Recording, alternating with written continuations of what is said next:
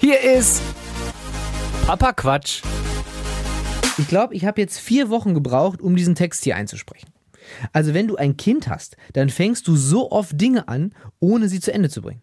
Wie oft ich irgendwie etwas abarbeiten will und dann bei dem Prozess unterbrochen werde, meist weil das Kind was von mir will, und dann damit aufhören muss. Es ist Wahnsinn, wie oft das passiert. Und irgendwann, so zwei Stunden später, siehst du dann das, was du mal angefangen hast und denkst dir, das habe ich gar nicht zu Ende gemacht. Und dann machst du weiter, kommst aber trotzdem wieder nur ein Stück weiter und brichst es wieder ab. Ich bin aber beruhigt, es geht nicht nur mir so. Ich sah letztens zu meiner Frau, du, äh, warum liegt hier eine Windel auf der Mikrowelle? Ach, äh, die wollte ich doch im Müll schmeißen. So, jetzt frage ich mich, was ist auf dem Weg zum Mülleimer passiert? eine Windel in der Mikrowelle, du, warum nicht, ne? Wenn die ordentlich äh, erhitzt wird, gibt das bestimmt einen guten Duft. Was riecht denn bei euch hier so? Ach, wir haben eine Windel in der Mikrowelle.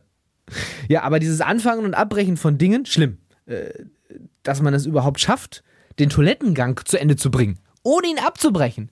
Respekt. Respekt an mich selbst. Ja. Wäre allerdings äh, auch ziemlich unglücklich. Ah, gar nicht den Hintern abgeputzt. Fällt dir denn so am Ende des Tages ein? Papa Quatsch. Gibt's auch online auf Instagram. Nur Blödsinn im Kopf, der Papa.